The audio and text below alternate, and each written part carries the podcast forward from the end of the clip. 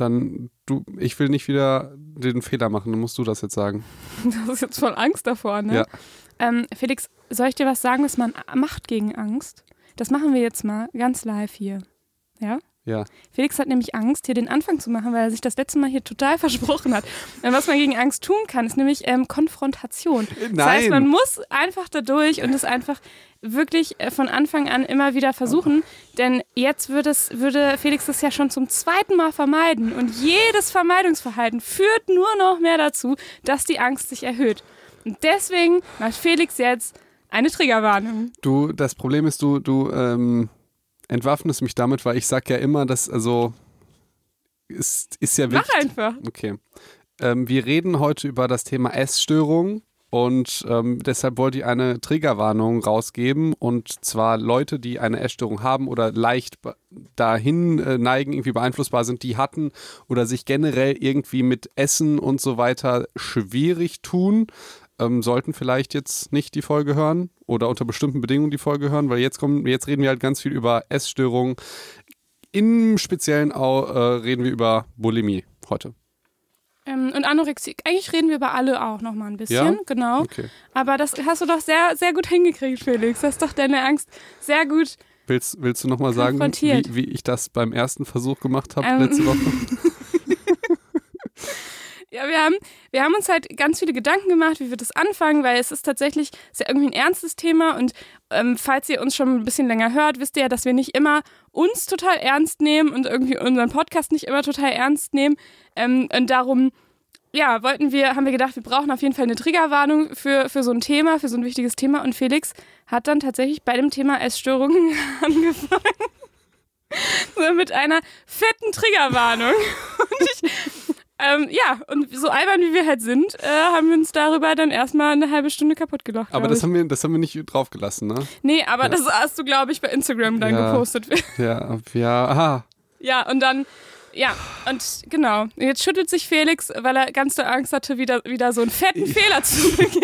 Es, es ist einfach schwierig, wenn Mikrofon oder Kamera auf einem gesi- äh, gerichtet ist, dann wird man halt sofort ver ich, verurteilt und, ähm, und, und äh, ja, die Menschen sind ja ziemlich simpel, die wollen selber nicht gefilmt werden und selber nicht in mein Mikrofon sprechen, wenn beim Interview irgendwie, weil, weil, was ich damals bei Radiohagen gemacht hat, aber sofort mit Leuten, äh, mit dem Finger auf Leuten zeigen, die schon mal was einen Fehler gemacht haben. So, das ist die Doppelmoral. Ja. So.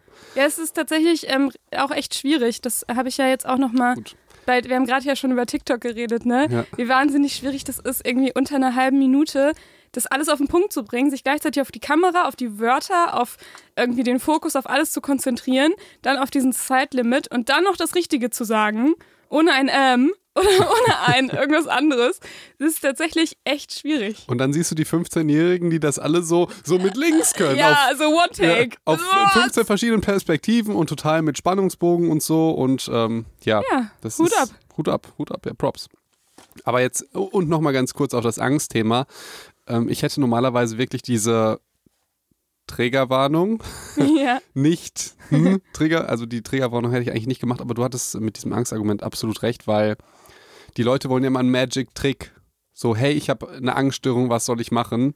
Mhm. Und es geht einfach immer nur über bestimmte Arten der Konfrontation. Ja, Es ist ja, also, ja. Ist, du kannst nicht daran, wenn du Angst vor einer Spinne hast, dann kannst du jetzt nicht mit, ich weiß nicht, äh, mit einem Pfannkuchen arbeiten oder so, sondern man muss irgendwie mit einer Assoziation von einer Spinne arbeiten. Ja. Sonst funktioniert das einfach nicht. Genau, und das ist ja genau der, der Punkt, ne? Also du hat, das war ja jetzt nur eine kleine Situation, wo du dachtest, oh, da fühle ich mich jetzt irgendwie unwohl, das wieder zu machen. Ähm, und wenn du das aber immer wieder vermeidest, fängt, also fängt sich das ja an zu generalisieren. Dann vermeidest du irgendwann komplett ins Mikro zu sprechen, Felix. Das wäre ganz schrecklich. Dann kann ich dir diesen Podcast alleine machen.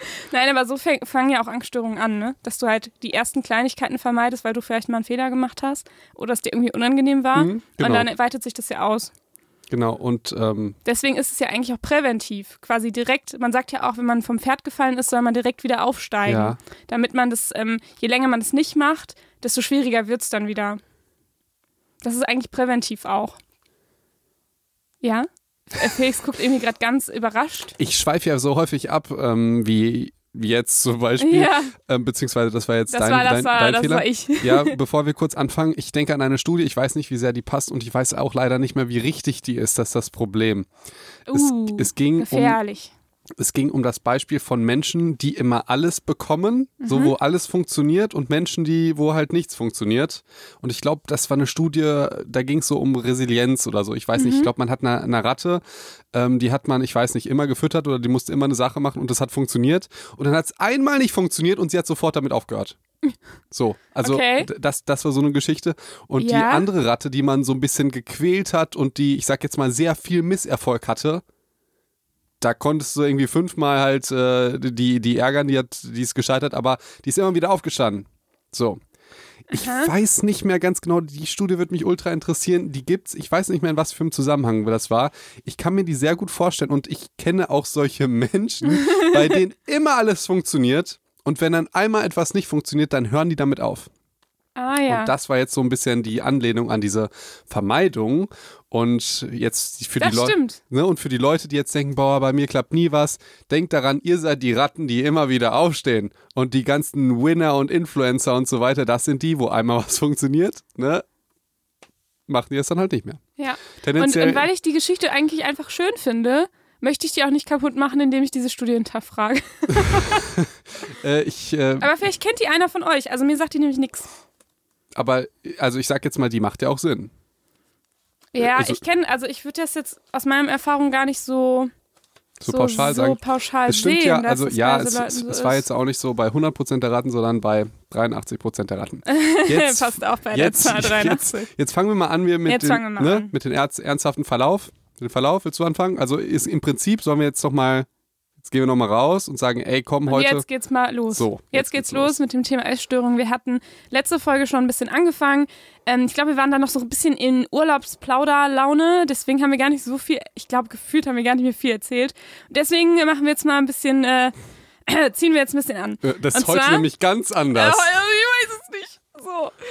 Ähm, genau, also wir hatten, wir waren letztes Mal so ein bisschen stehen geblieben bei dem Verlauf, also wie so eine ähm, Essstörung häufig verläuft, beziehungsweise wir hatten ja auch letztes Mal gesagt, es, man kann ja gar nicht von der Essstörung reden, sondern es gibt eben verschiedene Essstörungen und die muss man auch natürlich auch differenzieren.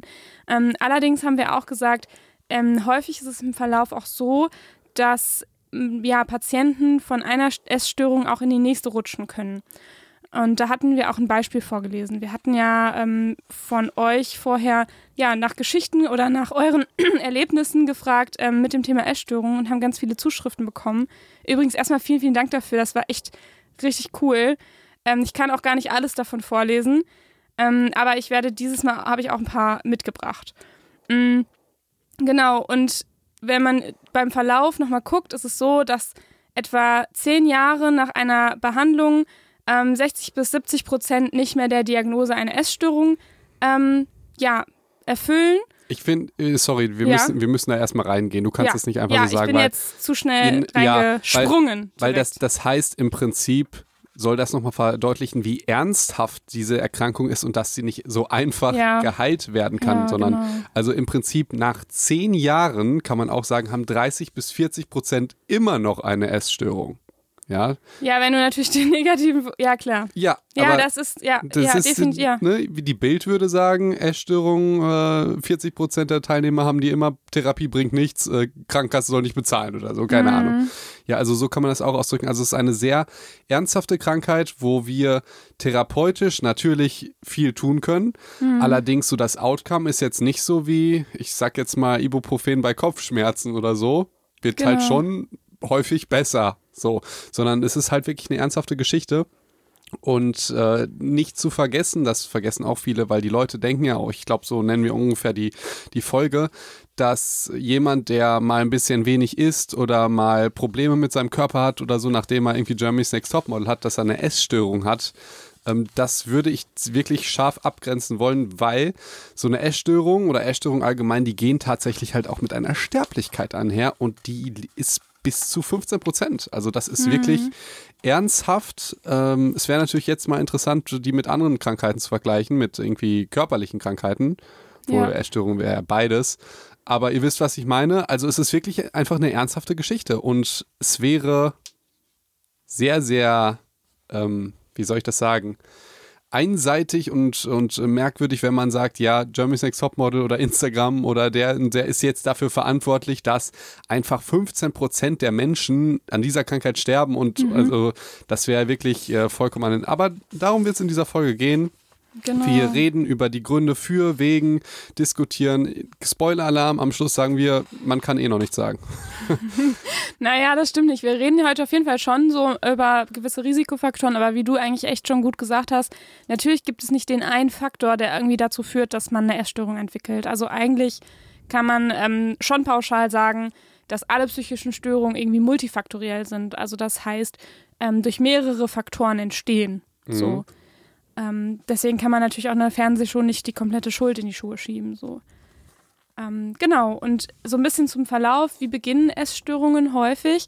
Ähm, ist es so, und das ist eigentlich auch ganz gut und ein guter Grund, warum wir auch diese, diese Beispiele von euch gesammelt haben, weil ich finde es immer total schwierig, so pauschal zu sagen, und so beginnen Essstörungen. Und dann greift man quasi richtig schön in die Schublade und holt mal irgendwie so alles raus, was ähm, was man mal irgendwie so im Lehrbuch ge gelernt hat und ist dann aber auch ganz schnell bei so Prototypen. Ähm, deswegen lese ich euch nachher auch noch eine, ja, einen so einen Verlauf, einen Beispielverlauf von euch vor. Ähm, was man sagen kann, ist, dass es häufig in der Pubertät schon anfängt oder schon auch kurz vor der Pubertät oder in, der, in, den frühen Phasen, dass man beispielsweise unzufrieden ist mit seinem Aussehen, dass man das Gefühl hat, man hätte irgendwie ein paar Pfund zu viel. Wie gesagt, das ist natürlich nicht bei allen so. Ne? Ähm, ja, das, das wäre mir auch noch wichtig. Ja. Wir werden jetzt ein paar Faktoren aufzählen, wie es beginnt und nicht 83, sondern 100% der Leute werden sowas auch schon mal haben. Also zum Beispiel das erste ist, es geht dann los mit früher Pubertät, Unzufriedenheit mit dem Aussehen, ja. außer dir, glaube ich, ist jeder Mensch ein bisschen unzufrieden mit seinem Aussehen. Was erzählst du eigentlich ja. über mich? Ja, und ähm, häufig, das wäre jetzt der nächste Faktor, ähm, gibt, es, ähm, gibt es eine Reihe von unterschiedlich nicht erfolgreichen und kurzen Diäten, ne, die halt dann, ja, nicht funktionieren. Auch das kennt ja jeder. Aber mhm. so fängt es halt auch bei vielen, die eine Essstörung haben, halt häufig an. Genau. Und es gibt noch verschiedene Dispositionen für diese Krankheiten. Ricarda? Ja, genau. Also ähm, das klar, das gibt es, das gibt es immer, aber was ich eigentlich sagen wollte, ist, dass gerade durch diese, durch dieses Diäten oder dann, dann, dass man halt kurze Erfolge hat oder dann wieder diesen Jojo-Effekt hat, dass dann ähm, mehr und mehr so diese Ernährung eine bestimmte, ja, wichtige Bedeutung auf einmal ähm, annimmt, quasi.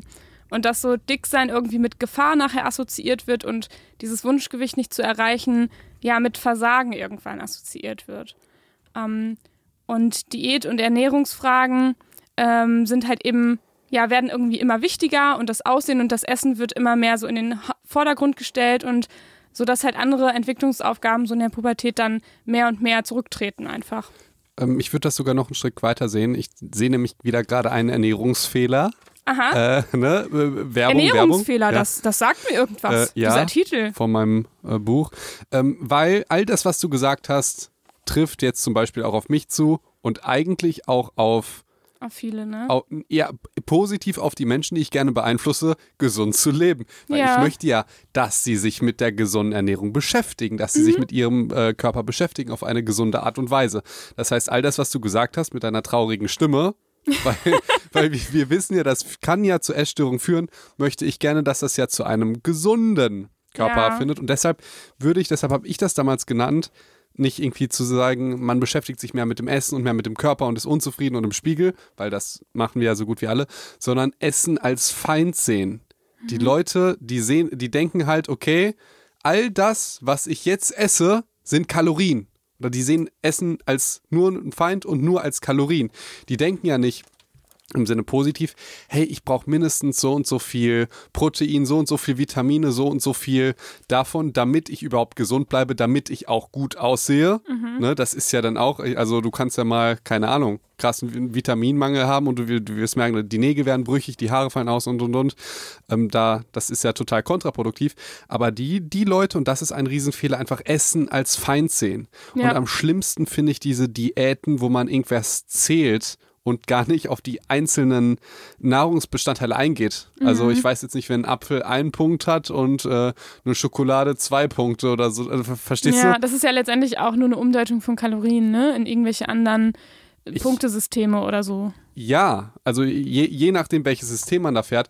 Aber das finde ich, glaube ich, um das nochmal auf die Spitze zu treiben, Essen als Feind sehen. Mhm. Ich glaube, das ist wirklich der Punkt, wo man sagen kann, okay, dann wird es wirklich eine Störung, weil sich mit Essen beschäftigen und so weiter äh, ähm, ist alles noch im Rahmen. Aber wenn du, sobald du, ich sag jetzt mal Schokolade siehst oder auch ganz normales Essen siehst, sobald du denkst, oh mein Gott, das esse ich nicht, das ist mein Feind, da würde ich wirklich, da, dass, die, dass die Alarmglöckchen läuten. Ja, und du sagst jetzt natürlich, ähm, kann das bei jedem auch eine größere oder weniger große Rolle in seinem Leben spielen, aber ich glaube, das ist schon nochmal ein anderer Punkt, wenn, wenn Essen oder Nicht-Essen so sehr dein Leben bestimmt, dass du wirklich nichts mehr anderes Großartiges machst. Also ich ja, weiß, genau. bei dir ist es auch ein großer Bestandteil deines Lebens, irgendwie ja. gesund zu essen. Das ist ja alles noch in Ordnung, ne? Dankeschön. Ähm, und das ist ja auch in Ordnung, aber äh, und gut so. Ähm, aber das macht schon noch einen Unterschied. So. Ja, natürlich. Die, der, die, die, ähm, die ähm, Penetranz, wie heißt das in der Studie? Wie, wie ähm, äh, ausgeprägt das ist? Die also so heißt das bestimmt nicht, aber ja. ich weiß gerade, mir Klar. fällt das Wort gerade auch nicht ein. Aber ich habe dazu eben auch eine ähm, ne, ne Zuschrift bekommen ähm, und genau, würde die einfach mal vorlesen. Bist du sicher, dass du die ganzen Sachen lesen möchtest, ja? Meinst du, meinst du nicht? Ich, ich finde das schwierig wegen Datenschutz. Ähm aber ich lese die ja natürlich anonym und wir haben das ja genauso in der Vielleicht hole ich mir noch mal die Einverständnis, bevor wir es ausstrahlen.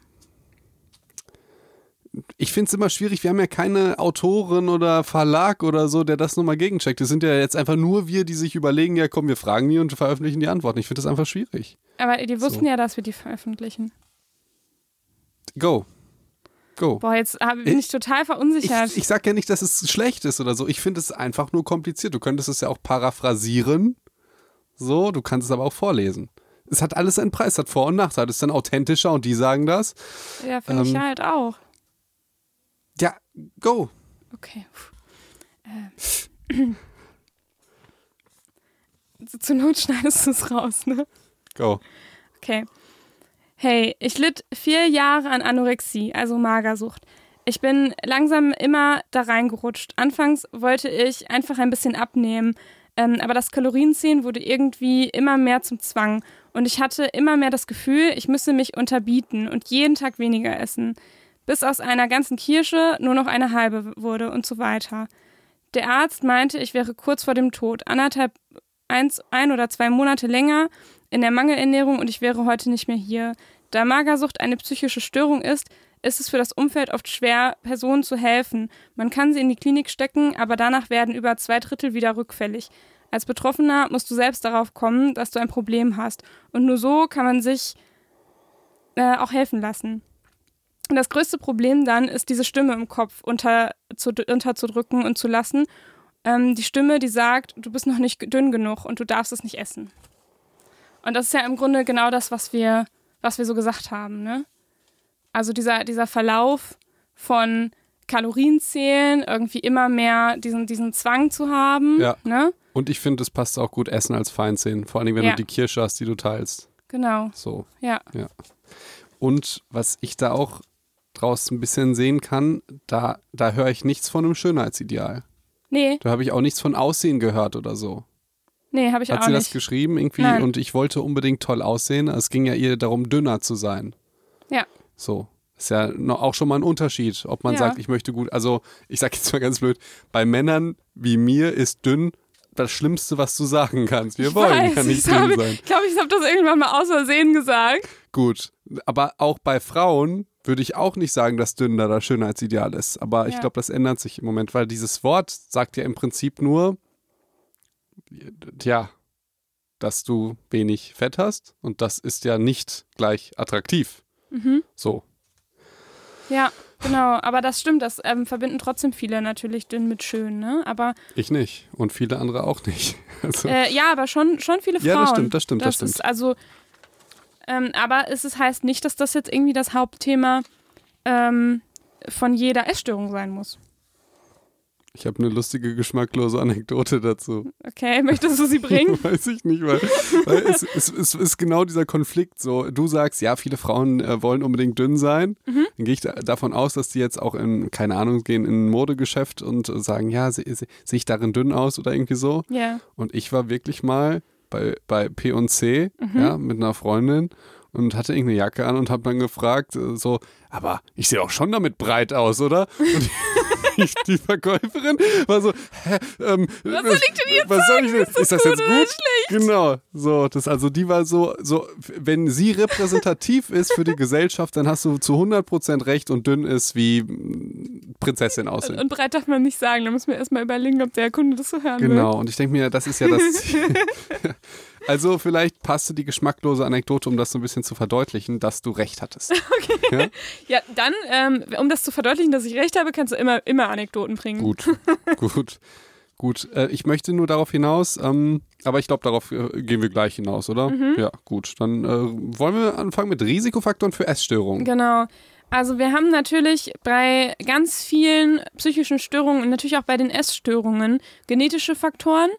Die sind halt pro Störung mal mehr, mal weniger ausgeprägt, aber generell, und das meinst du auch mit Disposition, kann man sagen, dass man ähm, natürlich, keiner hat in den Genen, dass er auf jeden Fall eine Essstörung bekommt, aber manche haben eben eine Disposition dafür, das heißt quasi eine Anfälligkeit dafür. Wenn da noch was Krass. obendrauf kommt, ähm, fehlt quasi nicht mehr so wahnsinnig ich viel. Hab da, ich habe jetzt mal überlegt an die paar Patienten, die ich schon hatte in meinen paar Jahren Erfahrung. Ähm, ich habe da überhaupt keine Erfahrung mit der familiären Disposition. Also das, mhm. das, also ich hatte schon diverse Patienten mit Essstörung, aber niemand, wovon ich gedacht habe oder wusste, dass die Mutter das halt auch hatte. Mhm. So, das ist ja was ganz anderes bei Bluthochdruck. Oder, genau, da wird sowas. das immer mit abgefragt, genau. ne? Ja, stimmt.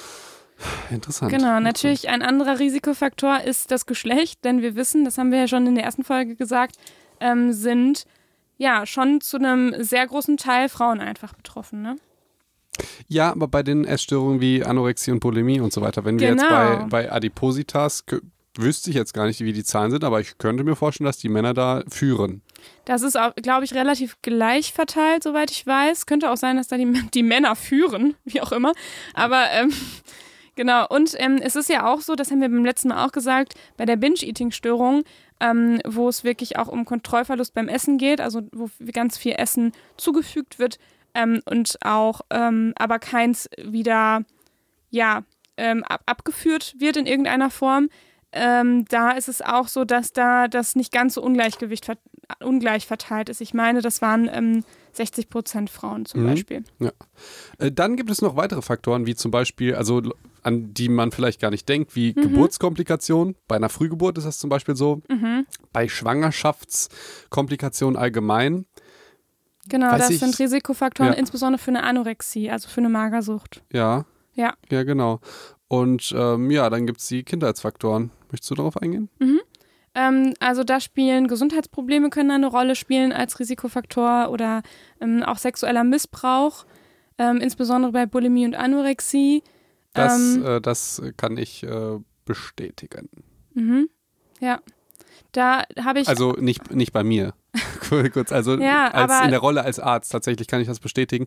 Das habe ich schon, äh, schon mitbekommen und auch die sehen äh, häufig nicht auch also nicht dünn aus, weil Bu zum Beispiel Bulimiker, die ähm, sehen ja nicht unbedingt dünn aus oder nach einer Essstörung, ja. aber haben können ja trotzdem haben. Also es gibt ja diverse Unterschiede, diverse verschiedene Essstörungen ähm, und das kann auch durch äh, zum Beispiel sexuellen Missbrauch getriggert werden. Genau, und das, da habe ich tatsächlich, haben wir auch eine Zuschrift zu bekommen, die lese ich jetzt nicht ähm, im Detail vor, aber wo auch ähm, eine, äh, ja, eine äh, Betroffene ähm, ja davon berichtet hat, ne? Und wirklich gesagt hat, das, das kam schon auch daher. Und bei ihr ging es halt gerade, die hatte auch mit ähm, Anorexie zu kämpfen, ähm, ging es immer darum, eine Kontrolle zu haben. Also weil du natürlich gerade ähm, bei bei so einem Missbrauch hast du ja einen kompletten Kontrollverlust quasi. Und wenn du, also es ist dann schon natürlich so, wenn du merkst, du ähm, isst nichts mehr und du kannst abnehmen und du hast quasi die Kontrolle über dein eigenes Gewicht, dass es dir wieder so ein Kontrollerleben zurückgibt. Und so hat sie das auch berichtet. Ich glaube, das ist einer der größten Faktoren, die am wenigsten Gewicht bekommen, der Kontrollverlust und die Kontrolle, die man sich durch die, die Ernährung holt. Weil letztendlich ist das das Letzte, was man oder das Einzige, was man dann ja noch kontrollieren kann. Ja, und das kann ich total nachvollziehen, ne? dass, dass man sich dann, ja, eben nach Kontrolle sehnt und das ist das, was du dann auf einmal kontrollieren kannst. Und auch wiederum da, ich habe die, die Zuschrift tatsächlich nicht gelesen, aber würde ich sagen, dass das nichts in irgendeinem, in irgendeinem Zusammenhang mit Aussehen stand. Nee, also hat sie auch geschrieben. Ja, Gut, ja gut. genau. Absolut. gut. Ähm, genau, was auch ein ähm, Risikofaktor ist, sind so Essenskonflikte oder sehr wählerisches Essverhalten schon ähm, ja, in, den, in der Kindheit oder auch Kämpfe so mit Mahlzeiten. Ne? Also wenn du in der Kindheit schon irgendwie ja, sehr wählerisch warst, das, das kann auch ein Risikofaktor sein. Mm, In der Adoleszenz, also das heißt in der frühen Erwachsenen- äh, beziehungsweise Pubertätszeit, ist ähm, Risikofaktor der frühe Pubertätsbeginn ähm, übermäßige Beschäftigung mit Figur und Gewicht, Mangel an Selbstwertgefühl und bei Bulimie zum Beispiel auch erhöhter Alkoholkonsum ähm, oder auch soziale, ja, mangelnde soziale Unterstützung. Was jetzt in dieser ganzen Aufzählung nicht vorgekommen ist, sind so Medien, ne? Und zum Beispiel äh, bestimmte Serien und Sen Sendungen, ja. genau, wir können es ja, Ja. auch benennen. Ja. Und. Instagram. So. Und Instagram. Äh, ja, ich finde es auch, ähm, ich finde, wir machen die Sache auch sehr, sehr ernst heute und ich finde es gar nicht so schlecht, weil es ärgert mich immer sehr, wenn auch Kollegen oder, oder auch Menschen allgemein äh, diese, diese wirklich ernsthaften Krankheiten, die entstehen können, einfach auf so, so Sachen schieben wie einen Einfluss von Medien. Weil Ja. Ich sag jetzt mal, die können natürlich einen Einfluss haben, klar, ja, wie jeder Einfluss von Medien, wie auch Ballerspiele, Deutschrap und äh, alles irgendwo Einfluss haben kann, Ja. aber dem die Schuld zu geben, also juristisch kannst du es ja sowieso nicht, da müsstest du Mhm. dir eine Kausalität nachweisen im Sinne von, das hat jetzt dazu geführt. Ja. Und das wird in den Medien meistens gemacht. So. Genau. Es gab, glaube ich, sogar, hast du das zufällig mitgebracht? Es gab, glaube ich, so einen Fragebogen. Äh, ich weiß nicht, da mussten Mädels irgendwie ähm, bewerten. Hier war irgendwie eine Frage, hat Germany's Next Topmodel zu deinem Essverhalten irgendwie beigetragen oder so? Hast du die mitgebracht zufällig? Mhm. Nee. Ja, und die meisten haben natürlich geschrieben ja, aber das heißt, also für mich heißt das noch gar nichts. Hat, Ja. äh, hat mein Konsum von Superheldenfilmen zu meinem Essverhalten beigetragen? Ja. ja, Ach so, meinst du? so. ja. Also beigetragen heißt es ja noch nicht mal, je nachdem, wie du das formulierst. Ja, ich, Mhm. ich, ich weiß auch nicht, da müssen wir tatsächlich nochmal recherchieren, was diese Studie angeht. Ähm, aber das, das finde ich tatsächlich schwierig und selbst, ich weiß nicht, wann wir das machen. Wann gehen wir denn jetzt darauf ein? Ich will das nicht ja, mal vorgreifen. doch, jetzt. Gehen wir jetzt darauf Auf ein? Jeremy's Next ja, Topmodel go, dann, Medien. dann, dann fang mal an. Fang mal an. Dann, Ja, ich habe, ähm, ich finde das auch tatsächlich ein total schwieriges Thema. Und ich habe ja diese Risikofaktoren, die wir jetzt aufgezählt haben, die habe ich tatsächlich noch aus meinen alten Vorlesungsfolien, ne? So, und die sind ja jetzt schon ein bisschen her. Vielleicht war da, aber da gab es auch schon Jeremy's Next Topmodel. Du, warte mal, Und? du, Ja. du, ich meine, in zwei Jahren ist es so, dass du auf die 40 zugehst, oder? Ach, Felix. ich möchte mit dir darüber nicht Also- reden und schon gar nicht äh, auf so einem Niveau. Ja, also, okay, gut. Ich wollte es nur wissen. Ich bin so alt wie du. Ich meine, du bist ein Jahr älter, oder? Ich bin. Also für die, die das nicht wissen. Nein, jetzt komm, jetzt bleib mal. ich waren immer in einer Klasse. Dann- Niemand von uns ist irgendwie sitzen geblieben oder hat übersprungen. Ja? Aber er war immer neidisch auf mich, weil ich dann immer schon, weil ich zum Beispiel früher 18 war als er. Ja. Nämlich ein halbes Jahr sind wir Und auseinander. man muss auch der Fairness, du bist irgendwie 1,60 groß oder so, oder?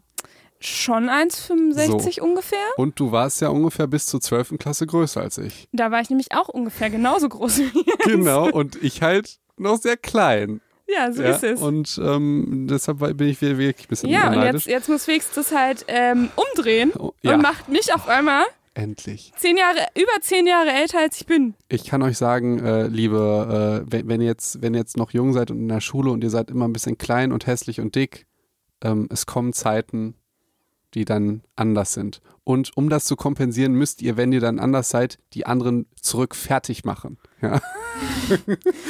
Der so schlechteste Tipp aller Zeiten. du hast einmal einen Psych-Advice gebra ge ge gebracht, dass sich Leute zusammentun, um andere zum fertig zu machen. Oh, irgendwie. das war echt ähm, jetzt total aus dem Zusammenhang Ja. gerissen. Das war hab ich sowas von unfassbar schlecht erklärt ja.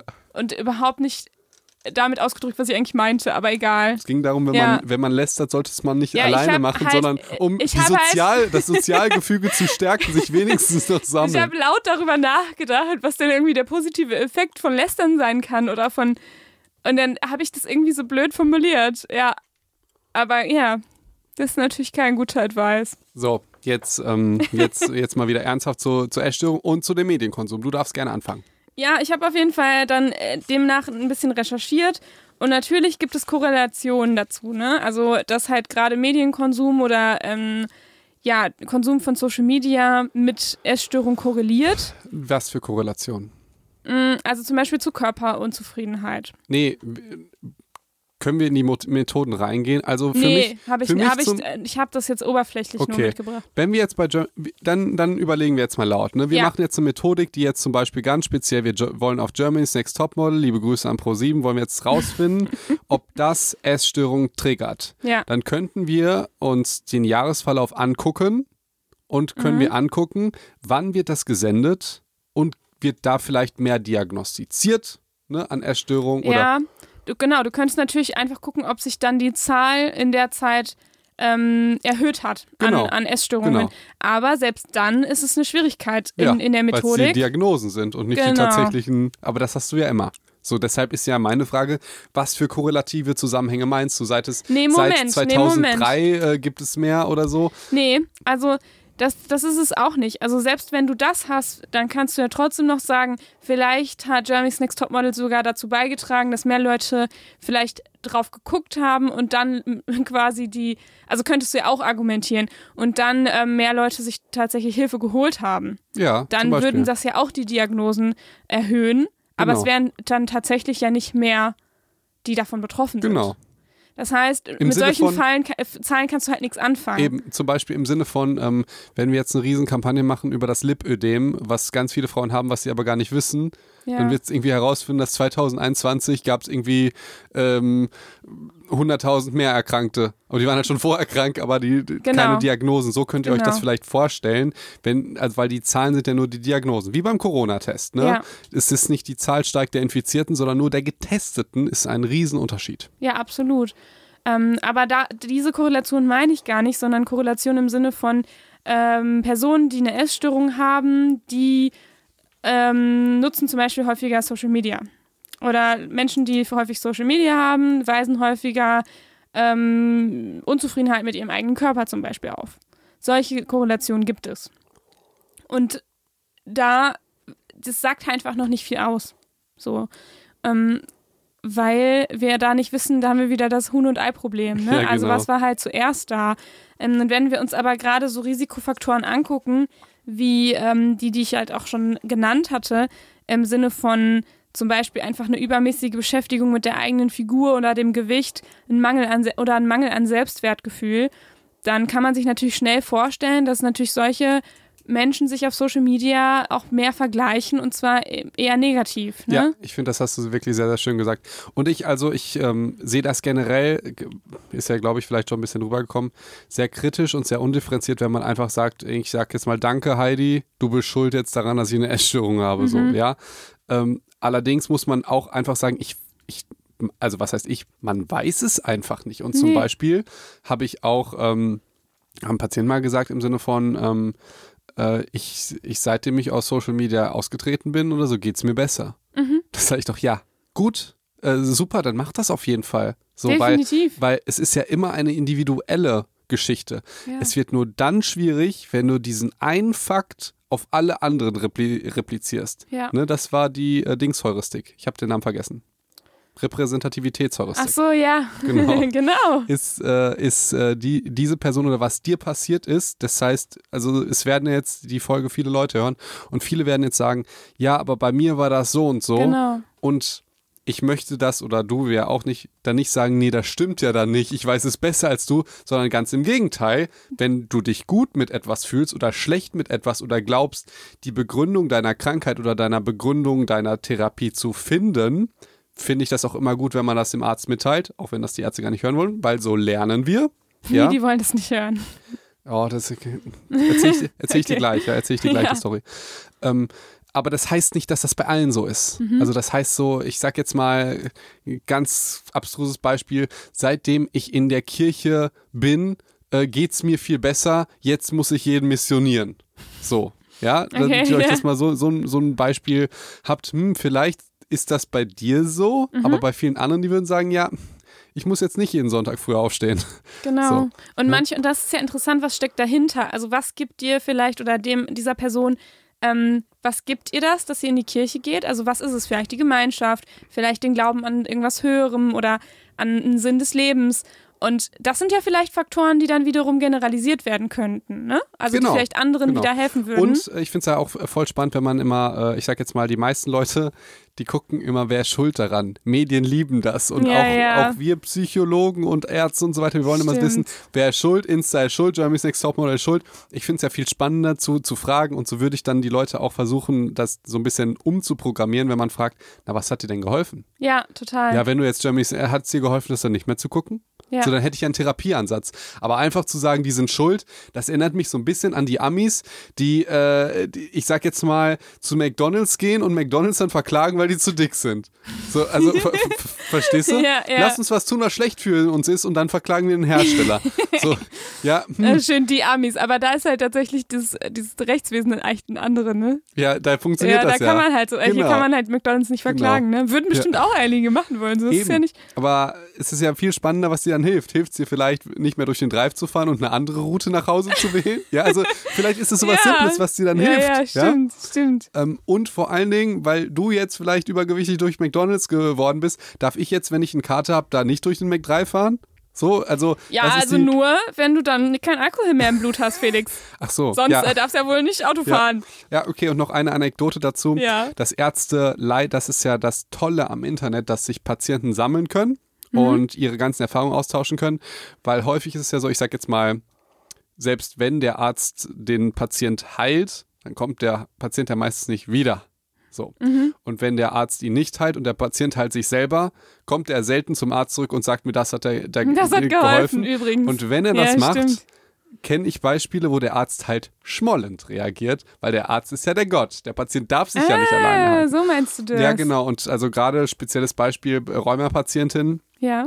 Ähm, bei Rheuma ist die Ernährung der Schlüssel. Ja, Mhm. ist jetzt vielleicht ein bisschen übertrieben gesagt, aber wenn ihr Rheumapatienten seid, checkt unbedingt mal Omega-3, müsst ihr hochpacken, Omega-6 müsst ihr niedrig haben und checkt mal nach so Naturheilverfahren wie Weihrauch.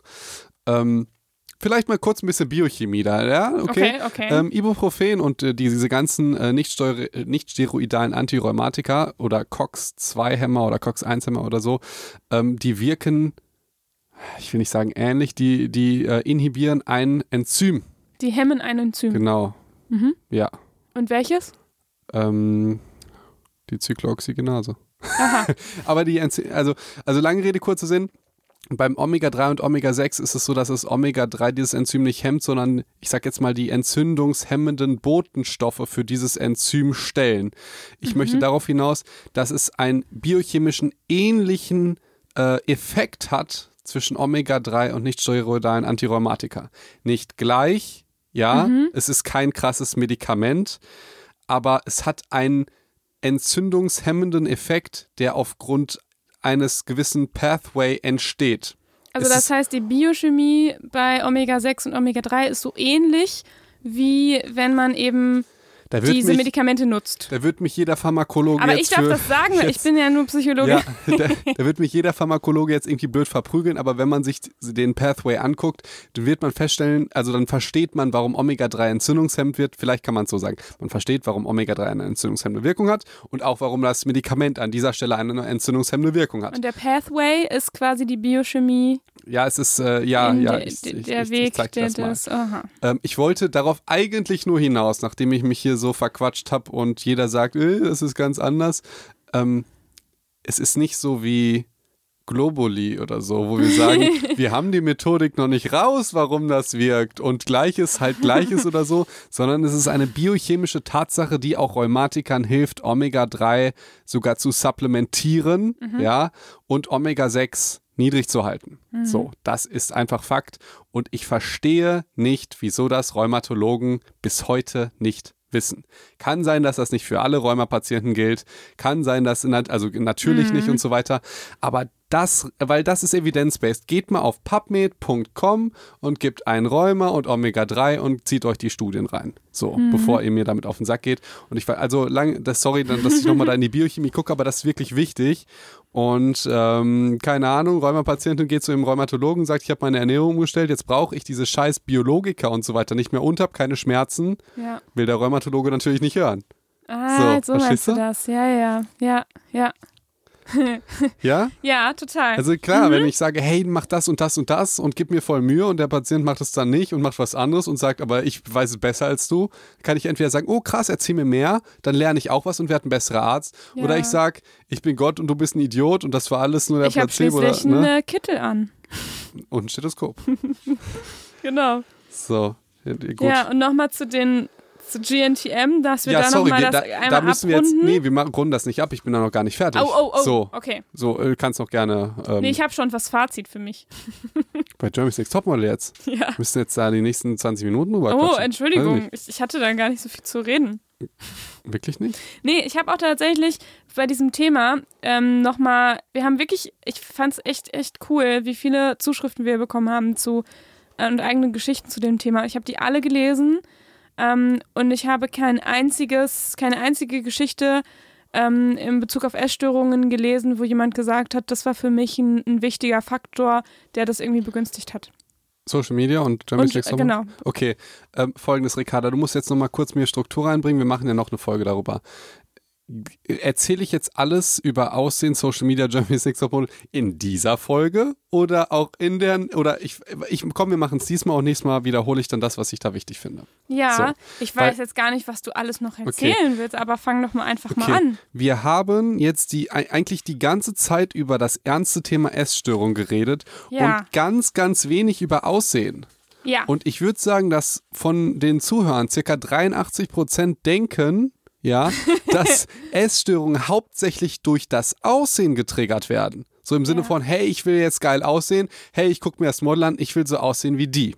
So. Und mhm. ich sehe das auch bei unseren KollegInnen. ja, ja, hast du gut ja, gesagt. Dankeschön. Sehe ich das genauso, dass häufig äh, da die Schuld gegeben wird häufig sehe ich das auch, dass Kollegen irgendwie selber dann eine Essstörung haben und dann, dann, also es ist total auch, ich sag jetzt mal, es ist ja auch eine einfache Geschichte, wenn du einen Schuldigen hast. Ja. Deshalb, äh, liebe Psychos, passt auf, wenn jemand sagt, äh, danke Heidi und Instagram ist scheiße, ich hatte eine Essstörung deswegen oder so. Würde ich, finde ich höchst fraglich, also vielleicht kann es ja sein, sage ich ja gar nicht, dass es nicht sein kann, aber ihr habt ja jetzt gemerkt, dass es sehr, sehr ernste und sehr, sehr vielseitig ist, die Gründe. Man kann noch nicht mal bei Krebs sagen, dass Rauchen daran schuld ist. Mhm. So, ja, also es sind ganz viele verschiedene Gründe und ich möchte jetzt erstmal aufs Aussehen hinaus. Ja, was. Ähm, ich würde da noch mal ganz kurz ein, einsteigen, weil wir hatten ja vorher über die Risikofaktoren gesprochen, ne? Und Risikofaktoren bedeutet ja auch nicht, dass es dann irgendwie dieser eine Faktor jetzt auf jeden Fall die absolute Schuld trägt oder dass nur weil du alle Risikofaktoren hast, musst du, heißt das trotzdem natürlich nicht, dass du auf jeden Fall zu 100% eine Essstörung entwickelst. Sehr gut ne? gesagt. So. Und ich sag auch nicht, ich sag auch nicht, dass Jeremy Sex Model oder dass, dass äh, der Konsum von Medien allgemein keinen Einfluss darauf hat. Natürlich genau, hat er einen Einfluss. Genau. So, ja.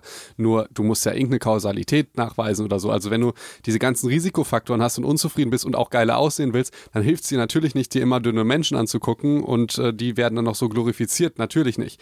Ich will jetzt aber erstmal aufs Aussehen hinaus mhm. und zwar medizinisch gesehen, müsst ihr euch vorstellen, wenn ihr gut aussehen möchtet, und das wollen ja alle, auch wenn das total oberflächlich und unsympathisch wirkt, aber es ist total okay, liebe Psychos, wenn ihr gut aussehen möchtest, möchtet, dann müsstet ihr euch vorstellen, was passiert mit Leuten, die jetzt wirklich Essstörungen Richtung, ich weiß nicht, darf man Magersucht überhaupt sagen? Ist dann Anorexie? Genau, äh, die, also der Fachbegriff ist Anorexia nervosa, aber man kann landläufig sagen, ja, viele natürlich gut, Magersucht. Gut, wenn ihr unter so einer Krankheit leidet, dann müsst ihr euch Folgendes vorstellen. Ihr habt eine Mangelernährung und dadurch seht ihr erstmal nicht gut aus. Und zwar, euer Haar wird brüchig. Die Nägel werden brüchig. Ich weiß nicht, wie ich es charmant formulieren kann. Brüste sind sehr attraktiv für Männer und Frauen. Die bestehen viel aus Fett. Die werden kleiner und weniger. Genauso wie die Kurven, genauso wie die Kurven am Hintern und so weiter. Das sind alles Attribute, die attraktiv sind und die halt auch sogar die Model bei Germany's, Models bei Germany's Next Topmodel haben. So, stellt euch, also ihr müsst das einfach mal, googelt das doch mal, wie das aussieht. Da werdet ihr ziemlich schnell dahin kommen, dass das nicht das Schönheitsideal ist. Und dass es wirklich schon aus diesem Grund total bescheuert ist zu sagen, ja, wir wollen alle gut aussehen wie Models, deshalb hören wir auf zu essen. Wobei so. das ja oft, ähm, also es ist, es kann ja schon sein, dass das Aussehen, und das ist auch ähm, ja häufig so, wir haben ja ja im Verlauf so ein bisschen gesehen, dass man erstmal unzufrieden ist mit dem, wie man aussieht. Und das wiederum dazu führt, dass man vielleicht Diäten anfängt, dann merkt man, irgendwie funktioniert das nicht, irgendwie macht man sich dann noch mehr den Selbstwert an der eigenen Figur und an dem eigenen Körper ähm, aus und irgendwann hast du aber deine Erfolge, ne, wo du merkst, ich, ich esse hier nichts und auf einmal sehe ich das auf der Waage und ich kriege auf einmal Kontrolle darüber. Ähm, und dann fängt es ja an, richtig in die tatsächliche Essstörung oder in dem Fall in die Magersucht umzuschlagen. Hast du sehr und gut gesagt. Dann Genau. irgendwann ist es dann tatsächlich das Aussehen vielleicht gar nicht mehr das, das Relevante. Ähm, aber oft ist der Einstieg schon so, dass das natürlich viel mit dem Aussehen zu tun Ach, hat. Ricarda, wunderbar erklärt, genau. Also darauf wollte ich auch hinaus. Wenn du 200 Kilo wiegst, dann siehst du wahrscheinlich mit 100 Kilo besser aus als mit 200. Ja. So. Aber irgendwann ist diese Grenze bei einem bestimmten Körperfettanteil, wo weniger Fett nicht mehr gut aussieht. Ja. Seht ihr auch, ich sag jetzt mal, guckt euch mal Bodybuilder an und ihr sagt irgendwann, also ich finde viele Sachen ja auch cool, irgendwie Streifen in der Brust oder so, oder Textur, werdet ihr sagen, das, wäre finde auch ich, Geschmackssache. ja, ja, das Find, findet man nicht mehr schön so. Jetzt, das war jetzt das Aussehen. Das heißt, Leute, die eine krasse, also die, die sehr, sehr wenig, einen sehr niedrigen Körperfettanteil haben, die sehen nicht unbedingt gut aus und auch nicht unbedingt wie ein Schönheitsideal. Und wenn ihr Leute mal sehen, die, die an einer sehr starken Anorexie leiden und die vergleicht jetzt mit Fitnessmodel oder mit Jeremy's Next Topmodel, die sehen anders aus. Ja. Also ich sag, ich sag jetzt mal, wenn es so wäre, wenn es so wäre, dass der Konsum von Medien und so weiter die Leute so krass ähm, motiviert oder so genauso auszusehen, dann müssten die ja auch viel Sport machen und sich gut ernähren. Weil das machen ja die Models. Wobei natürlich gerade bei einer, wir haben, äh, das ist vielleicht dadurch auch ein bisschen schwierig, weil ich habe äh, in der Reihenfolge das vielleicht nicht ganz günstig gelöst, dass ich ähm, noch gar nicht so viel über die Anorexia nervosa gesprochen habe und die Kriterien. Deshalb habe ich ja äh, gefragt. Deshalb. Genau, ähm, ja, äh, genau, ich habe es, glaube ich, jetzt vielleicht doch am Anfang machen sollen, aber zu dem Störungsbild gehört schon auch, dass die dann ähm, häufig auch zwanghaft Sport betreiben, ne? Um eben noch mehr abzunehmen zum Ja, Beispiel. ja, aber das ist dann ja, das, das ist dann ja ein Mittel zum Zweck, um abzunehmen. Mhm, genau. Das ist wie äh, die, die äh, dass die Diuretika nehmen, Schilddrüsenhormone und so Genau. weiter, weil es denen um den Gewichtsverlust geht Ja. auf der Waage. Ja. Und die machen das nicht, um sich zu über, also um, um das Muskeln aufbauen ist, So. glaube ich, nicht so. Genau. Ja. So. Äh, darauf möchte ich nämlich hinaus. Und dann jetzt mal fernab von dem Aussehen. Mhm. Ich weiß auch nicht, wie ich das wieder charmant rüberbringen woll, möchte, aber häufig hat gutes Aussehen auch irgendwas mit Sexualität zu tun, Ja. dass Leute gerne gut aussehen wollen, weil die denken, die kriegen dann einen guten Partner oder natürlich die Assi-Männer wollen natürlich nur vögeln, ja, und gehen deshalb ins Gym, ja, ich keine Ahnung, wie ich das charmant ausdrücken soll, ihr wisst doch, was ich meine. Ja. Was passiert bei Frauen, wenn die lange untergewichtet sind, äh, untergewichtig sind? ja, die Periode bleibt aus. So, Ja. ne? Amenorrhoe. Ja, Genau. die, die Periode bleibt aus und natürlich die ganze Libido geht auch verloren. Mhm. Das passiert, by the way, auch bei äh, Männern, aber nicht, nicht so krass wie bei Frauen. Aber das Weil- ist tatsächlich auch ein äh, Kriterium bei Männern, wenn, wenn auch Männer können ja an einer Anorexia nervosa erkranken. Genau, Und da wäre das zum Beispiel auch ein Kriterium. dass die Periode ausbleibt. Nee, dass sie dann, das ist dann äh, zum Beispiel äh, Ach Libidoverlust. so, ja, genau.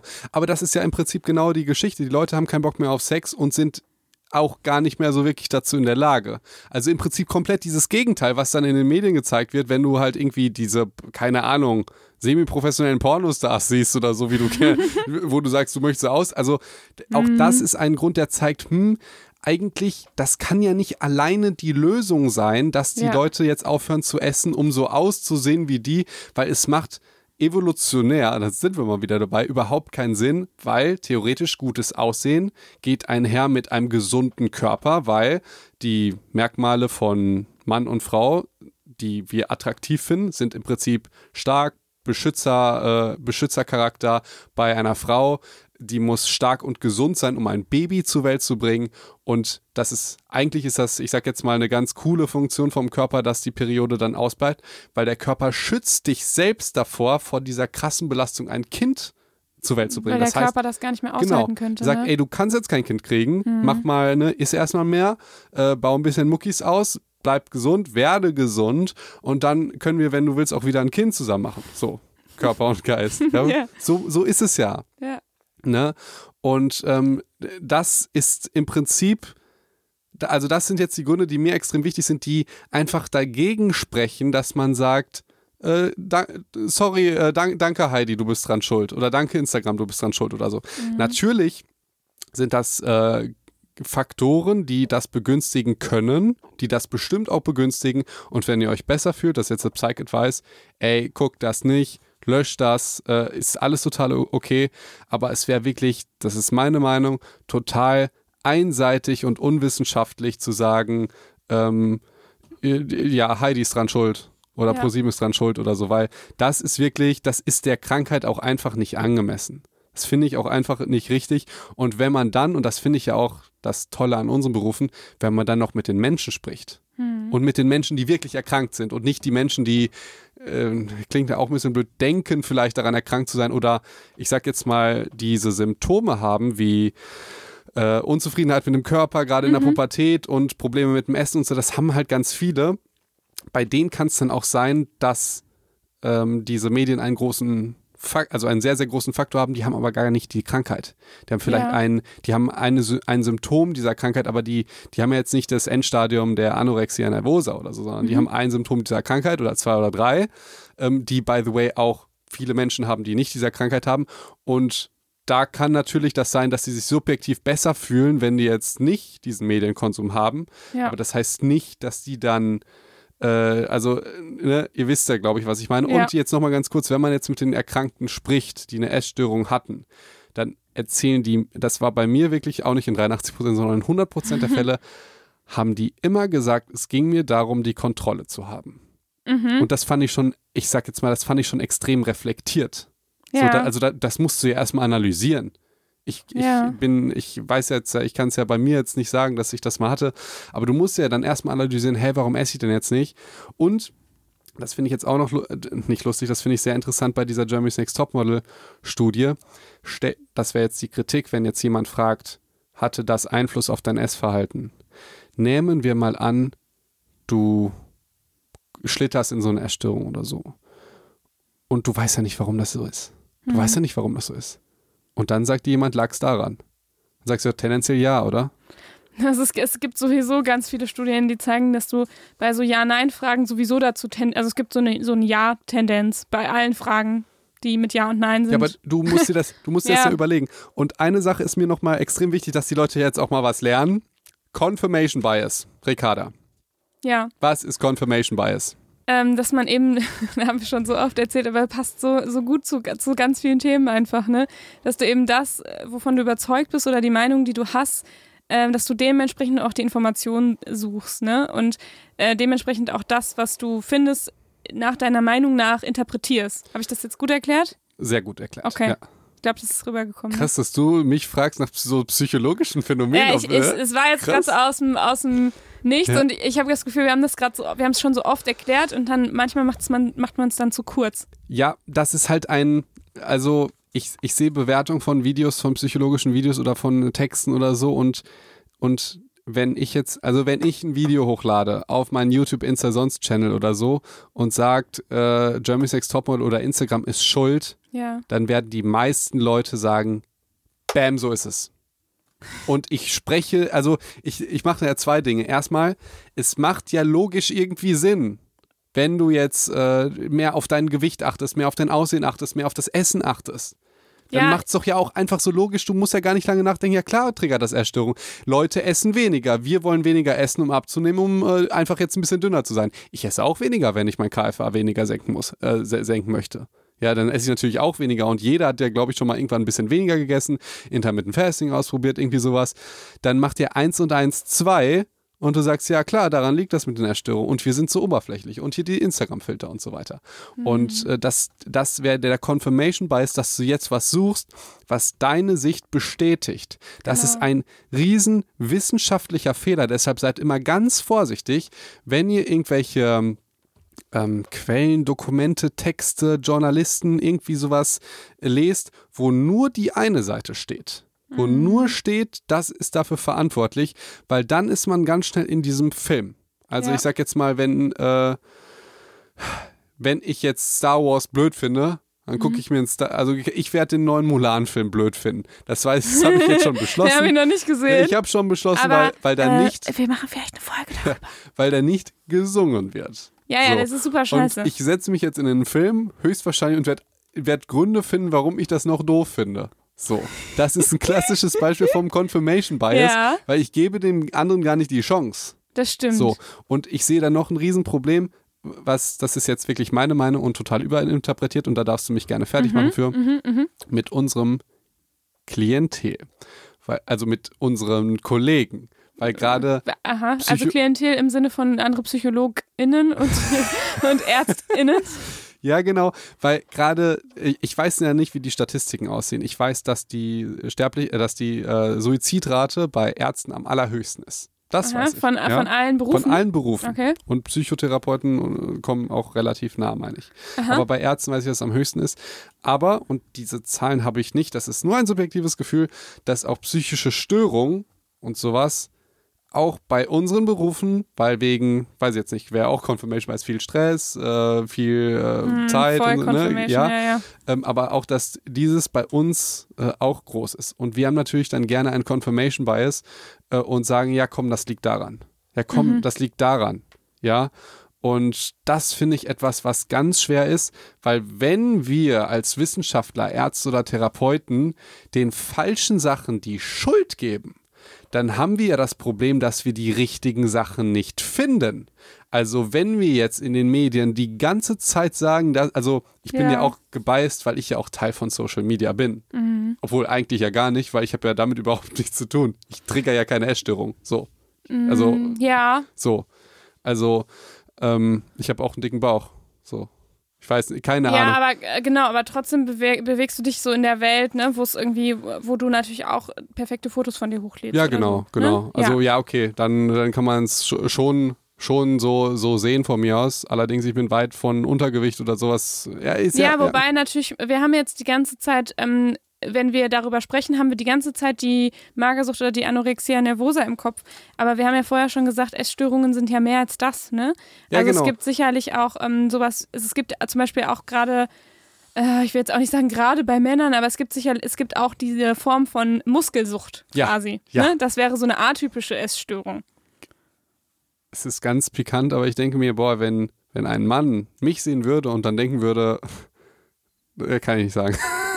Muskelsucht, glaubst du, ich habe also so viel Muskeln habe ich ja gar nicht, dass äh, sorry. Ja, aber dass man, Thema. dass man dann halt da auch denkt, ich muss irgendwie muskulöser. Das ist, darum ja, geht es dann nicht, ich nee, möchte ähm, dünner oder schlanker werden, sondern Nee, ernsthaft, ernsthaft, äh, was, was ich eher befürchte, die Muskelsucht ist Quatsch, weil dafür bin ich tatsächlich nicht breit. Aber Orthorexie, dass man Ja. jetzt, also wenn, wenn ich jetzt im Prinzip sage, hey, das darfst Ja, du nicht essen Beispiel. und das darfst du essen.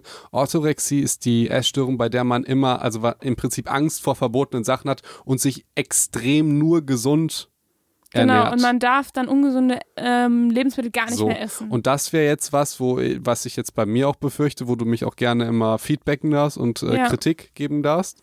Auch in unserer Psycho- und Talk-Folge Kritik. Ja. die wir niemals ja, äh, machen werden. aber ja. da, das ist was, wo ich seh, sagen würde, ey, ja komm, das wäre was, wo ich aufpassen muss, dass ich die nicht trigger. ja, das heißt, stimmt. vielleicht mal mit Also das muss man eigentlich bei allen solchen gesunden Genau. äh, Diätgeschichten stimmt ja gar nicht, sondern es ist ja keine Diät, sondern eine ähm, Essensweise einfach. Das Lustige ist, Diät heißt eigentlich Lebensweise. Ja. Diese Idee, dass man für zwei Wochen was macht und das dann nicht, das heißt Diät gar nicht, das ist ein Riesenmissverständnis. Und auch Diät das, ist Ernährung einfach und nur, ne? das ist einer der Ernährungsfehler. Aber. Ähm, ja, aber okay, da muss ich natürlich sagen, Orthorexie, das wäre natürlich was, wo ich da vorsichtig sein muss. Aber ich würde natürlich jetzt nicht, also was habe ich mit Germany Sex Topmodel zu tun? Vielleicht, dass ich das sagen soll. Ja. Mir doch scheißegal, ob es Leute gut oder schlecht finden. Ja. Das hat mit mir gar nichts zu tun.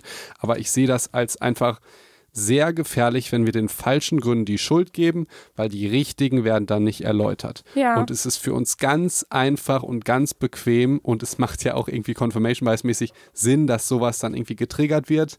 Aber es ist gefährlich und absolut unwissenschaftlich, wenn wir dann sagen, das ist daran schuld. Mhm. Man kann gerne sagen, es ist ein Glied in einer Kette, die dafür verantwortlich sein kann. Man kann sagen, es gibt Patienten, denen das total hilft, wenn die damit aufhören. Man kann sagen, es gibt Patienten, die das belastet, wenn die das gucken. Ja, aber zu sagen, ist Schuld, ist, also weiß man einfach nicht. Ne, würde ich sogar auch sagen, dass es nicht so ist. Also Aber- alleinige Schuld ist definitiv nicht so. So, Also, vielleicht gibt es irgendwie krasse äh, individuelle Fälle, aber ähm, in der Regel ist es nicht so. Und äh, wenn wir uns die Risikofaktoren angucken und dann nochmal gucken bei ähm, niedrigen Selbstwert und so weiter und wir dann überlegen, okay, man kann sich also vergleichen, wenn man sich negativ vergleicht, ist es nie gut fürs Selbstwert, ne? Und wenn du dann halt noch weitere Vergleichs, ähm, ja, Vergleiche hast, die dann irgendwie auch noch so übermenschlich sind, weil sie dann gefotoshoppt wurden oder was auch immer, dann ist das sicherlich nicht so toll für deinen Selbstwert und dann ist das natürlich auch nicht hilfreich für eigentlich für ganz viele psychische Störungen tatsächlich, nicht nur für, nicht nur für Essstörungen. Ähm, ja.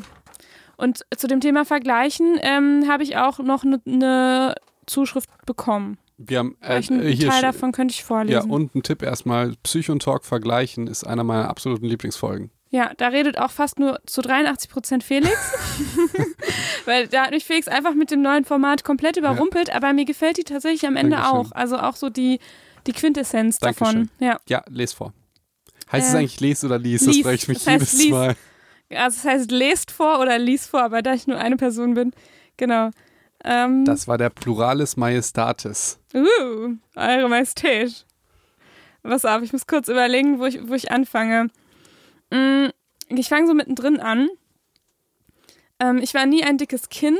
Achso, nee, Moment. Ah, weiter, sorry. Ich muss etwas weiter vorne anfangen. Ähm, soweit ich mich zurückerinnern kann, habe ich mich schon immer sehr viel mit anderen verglichen und immer wieder festgestellt, dass ich nicht so grazil oder leicht wie andere Mädchen war. Ich war nie ein dickes Kind, aber vor allem meine kräftigen Oberschenkel und mein breites Becken haben mich sehr belastet. Außerdem war schon damals als Kind war ich schon sehr groß und habe aus der Menge bin aus der Menge herausgestochen. All diese Faktoren führten dazu, dass ich mich anders gefühlt habe als die anderen. Genau, dann ging es weiter von Diät zu Diät. Ähm, und dann kommen noch so familiäre Faktoren, die, die das so ein bisschen weiter diesen Verlauf begünstigt hatten.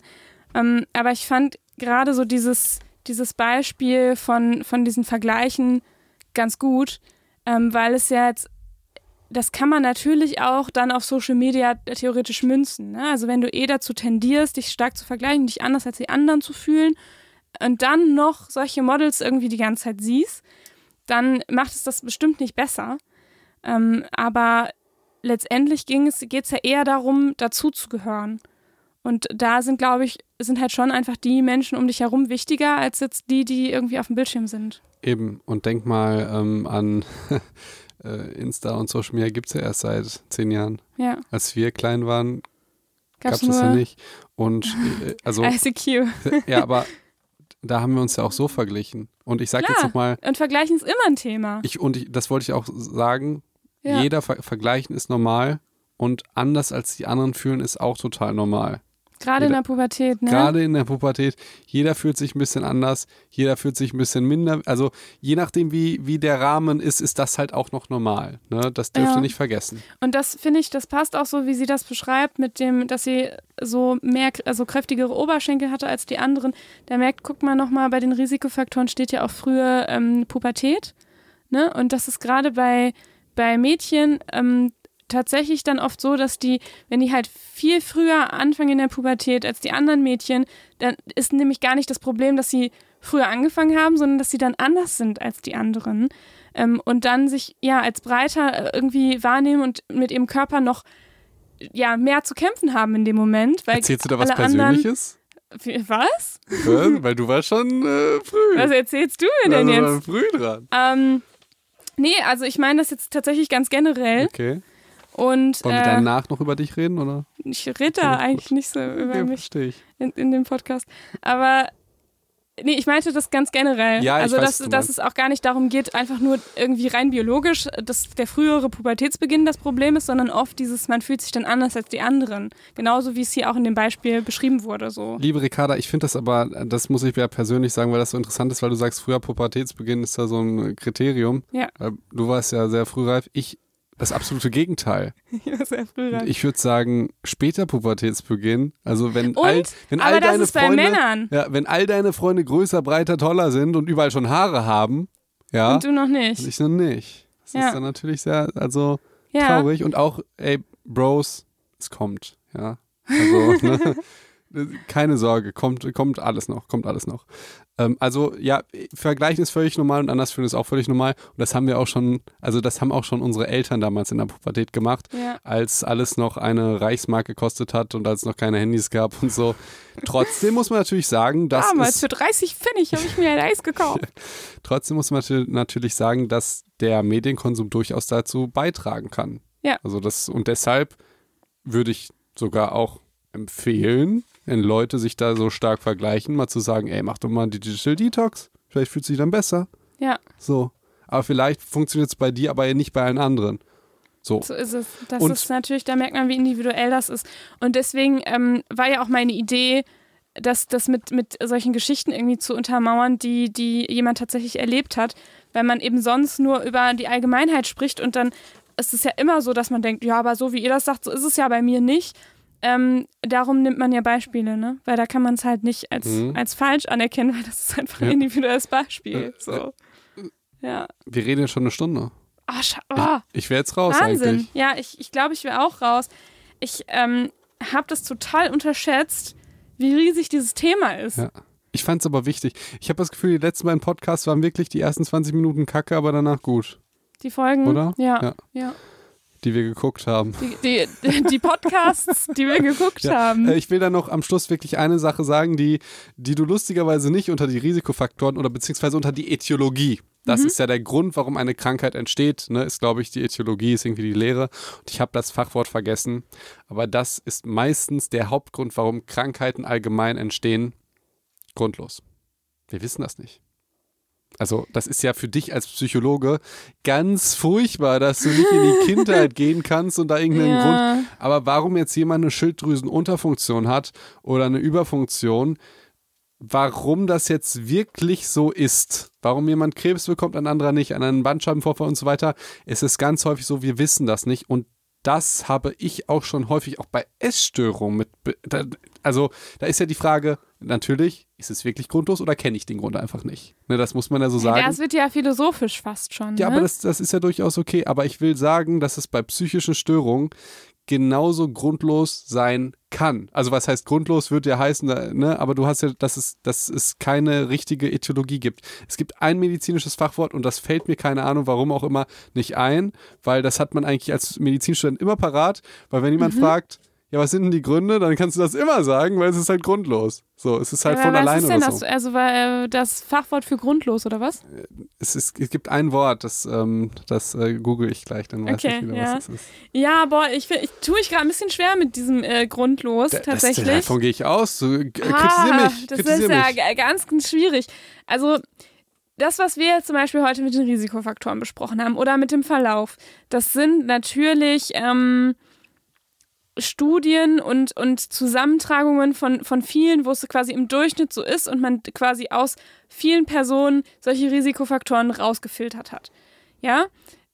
Wir wissen aber natürlich, wir haben diese Risikofaktoren und trotzdem heißt das halt nicht insoweit was, dass, dass wir jetzt für jeden Einzelnen individuell das, die exakten, den exakten Verlauf und die exakten Risikofaktoren rausberechnen können. Wir wissen aber, dass das eben viele gemeinsam haben. So. Mm, Aber grundlos äh, würde ich, würd ich eigentlich verneinen. Also es gibt ja immer einen Grund. Ich finde nur bei der Therapie oder auch im weiteren Verlauf ist es oft gar nicht so wahnsinnig hilfreich, immer nur auf die Gründe zu achten, sondern sich äh, viel mehr auf die, auf die Lösungen einfach zu fokussieren. Das habe ich halt schon, schon mal irgendwann gesagt. Manchmal braucht man gar nicht die exakten Gründe oder Ursachen, um überhaupt eine Lösung zu finden. Ich finde, grundlos ist auch ein, ein unfassbar dämliches Wort dafür, für das, was ich meine. Mhm. Ich meine, du kannst eine Krankheit, du kannst an einer Krankheit erleiden und niemand weiß warum. Ja, das kann Ja. man vielleicht sagen. Ja. Und Und das ist aber auch nicht so schlimm. Ja, ja, das ist nicht so schlimm, aber ich sag jetzt mal, äh, es gab eine Patientin, die hat bis sie irgendwie acht oder neun war, nicht gesprochen oder nur mit ihrer Mutter. Mhm. Und dann hat sie einfach mal angefangen. Da würdest du ja denken, wurde sie in der Kindheit irgendwie Ja. misshandelt, äh, hat, hat, die kind, hat die Mutter zu viel Druck gemacht oder so. Also Genau. ganz viele solche Sachen ist, wo dann Psychologen natürlich total gerne sich überlegen, was dann da, da der Grund sein könnte. Und ich meine, manchmal passiert das einfach. Und wenn du stell dir mal vor, du bist irgendwie Mutter und hast ein Kind und das macht jetzt irgendwas nicht oder macht irgendwas schon, was es nicht machen sollte. Ganz simples Beispiel irgendwie Lispeln. Ja, aber Ja. dagegen kann man ja was tun. Ja. Ja. Aber jetzt zum Beispiel dieses, dein Kind spricht einfach nach, nicht mit. Dann kannst du das zu tausend Experten schicken und es gibt bestimmt auch Gründe, die das, äh, die dann man machen kann und therapieren kann. Es kann aber auch sein, dass es einfach nicht spricht. Ja, und So. keiner weiß wieso, klar. Und So. dann ist es halt auch überhaupt nicht hilfreich, dann nach Gründen zu suchen, Ja. finde ich. Weil dann Wie- unterstellt man irgendwie Nee, nur wie noch. deine Laune. Also da wie meine Laune. Keine Ahnung, ich wach mal nicht mehr auf, ich bin schlecht gelaunt. Ich weiß heute, nicht warum. der Tag wird scheiße.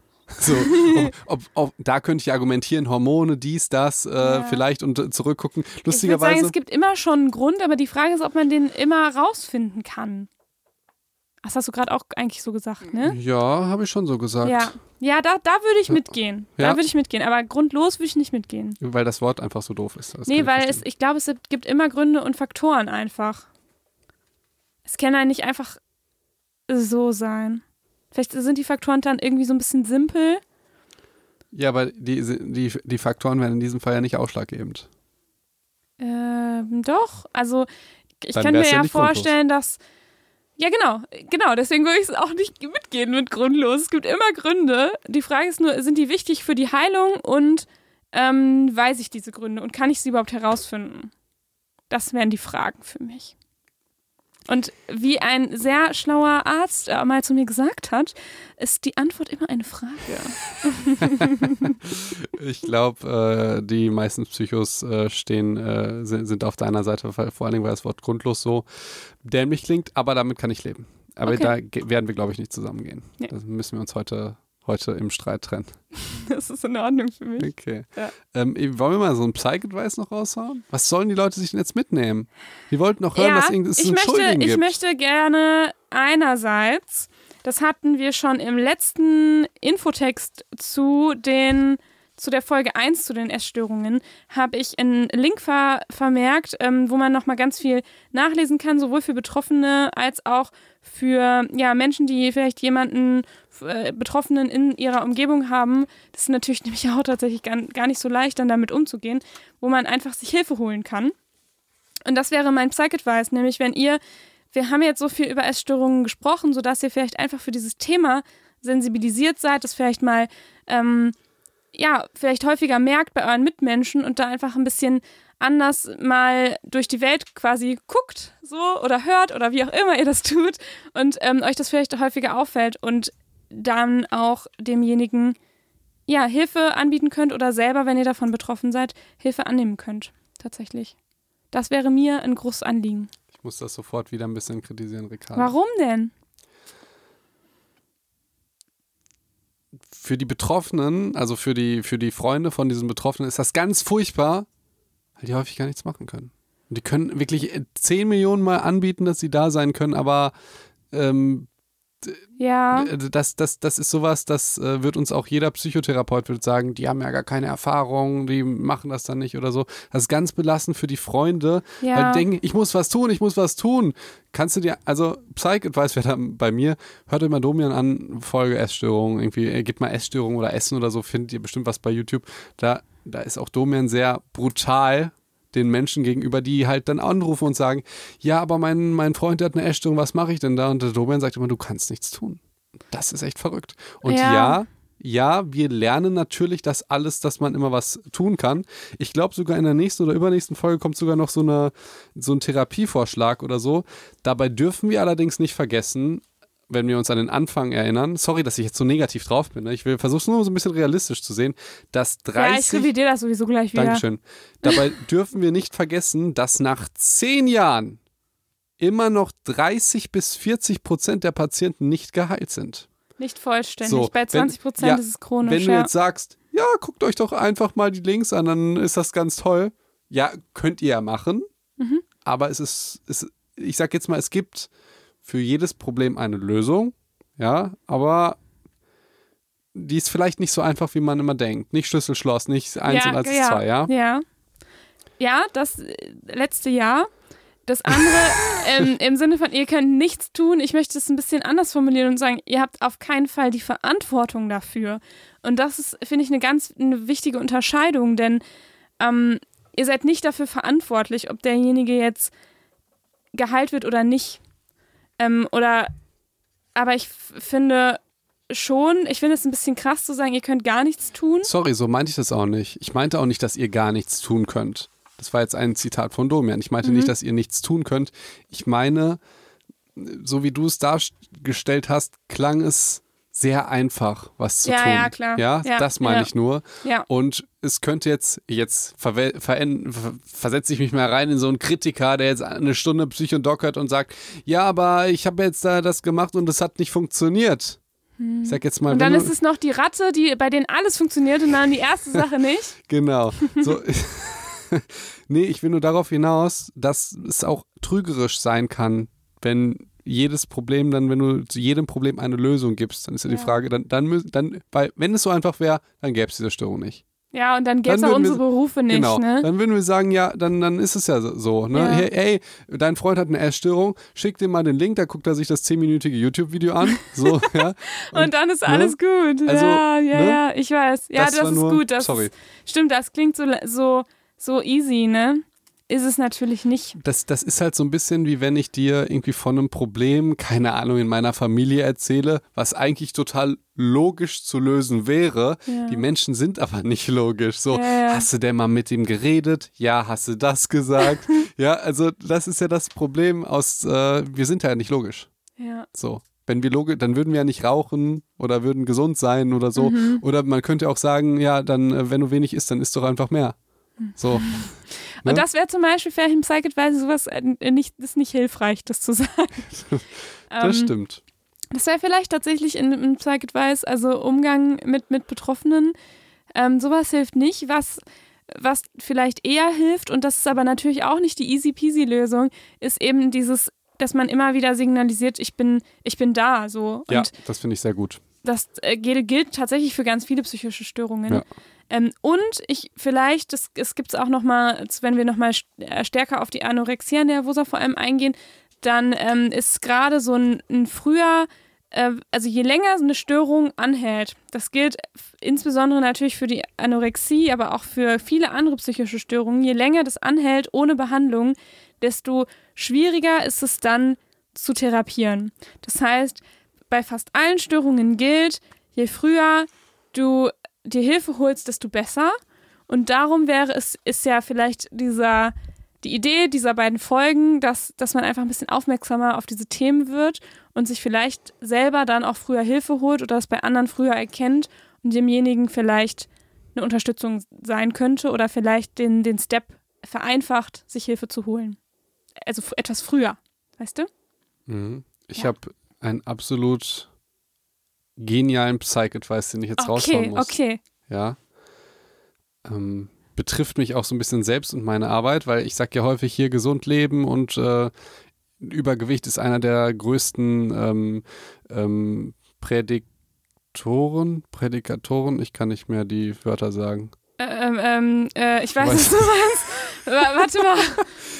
Äh, Es ist ein Faktor, der extrem, der korreliert mit einer sehr gesunden Prädiktor. Prädiktor, ja. Ja. Äh, gut, gut, dass wir nochmal dieses Fachjargon hier droppen, um zu zeigen, dass wir wirklich Profis sind. Ist, äh, man, also man sollte eigentlich, wenn man gesund ist, nicht übergewichtig sein und auch nicht untergewichtig. Und äh, es kann natürlich dazu sein, dass wir Leute erreichen und ich auch mit Insta, die das dann natürlich bei ihren Freunden sehen und sagen, hey, äh, du bist fett. So, Oh, verstehst du? Deshalb ist mein riesiger Psych-Advice, weil wir erreichen ja jetzt nicht nur die Patienten, sondern auch Freunde, die das nicht haben und vielleicht Mhm. aus welchen Gründen auch immer Druck machen, weil so entsteht das ja auch häufig im Sinne von, du musst so aussehen, du musst dünner sein, du musst dicker sein, du darfst nicht so viel Sport machen, du musst extrem viel Sport machen, Ja. dass das einfach aufhört. Ja. Das wäre mein Psych-Advice an auch, euch. Und auch wenn ich sage, hier Übergewicht ist schlecht und äh, Sport ist gut und so weiter, das solltet ihr ja nicht dicken Leuten schicken äh, oder so und sagen, hey, mach mal was. Oder so. Das, Felix hat das gesagt. Genau, das ändert gar nichts. Man, man immer als gutes Beispiel vorangehen, so live by example. Also man macht das und wenn jemand fragt, dann kannst du sagen, jo, ich helfe dir. So, aber nicht diesen Druck aufbauen, wie das, also das habe ich auch schon häufig mit, mitgekriegt in meiner Jugend. Mhm. Das machen Mädels, glaube ich, auch mehr. Sag Kann mal. ich das sagen? Ja, im Sinne von, hey, du bist zu dick, hast zu dicke Oberschenkel, du musst ja, weniger Me- essen. äh, oder Mädels machen das, ähm, wenn ich da jetzt auch in die Kl- Klischeeschublade greife, dann ähm, nicht sagen das nicht zu dir, sondern zu anderen und dann kriegst du, dann kriegst du das halt über Eck mit. Das, Okay. ist, äh, das ist echt. Ja, Das, Das, wäre mein Psych-Advice. Ja. Jetzt gar nicht an die Freunde, also an- oder einfach an die Leute. Ähm, ja, macht das nicht. Macht dann nicht so viel Druck. Lasst die Leute, wie sie sind und ähm, inspiriert die gerne, gesünder zu sein. Macht das Ja. mal vor, sag, du kannst mitkommen. Äh, Genau, mal, einladen, mitzukommen, ne? Genau. Aber, aber einmal reicht, ja. Mhm. Äh, und äh, ja, das wäre mein ganz großer Psych-Advice an euch. Das finde ich schön, das finde ich gut. Ähm, denn genau darum geht es ja, ne? Bei, bei vielen ähm, Essgestörten, dass eben der Selbstwert sehr stark an dem Gewicht und an dem Aussehen hängt. Und wenn man dann, also ich finde auch, ich finde es tatsächlich auch manchmal schwierig zu loben dafür, dass man so toll abgenommen hat oder dass man so gut aussieht, weißt du? Also nicht nur im Sinne von, du bist zu dick, sondern jetzt auch. wird's langsam Psycho und Talk, Ricarda. ja, jetzt wird es Ja. Talk. Aber Weil dann genau, kannst muss du irgendwann man gar halt- nichts mehr sagen. Ja, Aber aber, ich ich, weiß, meine, dass man, dass man den Menschen als Mensch wahrnimmt und nicht, nicht nur sein Äußeres. So. Und dass man einfach darauf ein bisschen mehr achtet. Hm, verstehe. Ja. So, dann Fertig. machen wir die nächsten acht Folgen, glaube ich, noch, weil wir nicht fertig werden, oder? Ja, wir haben irgendwie zu viel, zu viel Input. Ich glaube, wir machen vielleicht, wahrscheinlich zwischendurch einen Cut, weil wir uns äh, Disney. Nein, nein, nein. Ey, bitte, nicht Äh, sagen. Ich darf's nicht sagen. So, sorry. Ja, Ich und ich, ich, sagen. ich muss noch mal ganz kurz sagen, ne, wie wir machen immer hier so einen Seiltanz, ne? Von ähm, ein bisschen lustig, ein bisschen ernst und so weiter. Das äh, können wir. Ich habe hier fast. Äh, Ja, ist ja nur mein Laptop, den du kaputt gemacht hast. Nein. Ähm, also Ui, ui. wir, es ist so ein Seiltanz. Wir, wir sind das ganz allein und recherchieren alles allein und haben keine Autoren und jeder Podcast irgendwie in unseren Chartsrichtungen wird finanziert und so.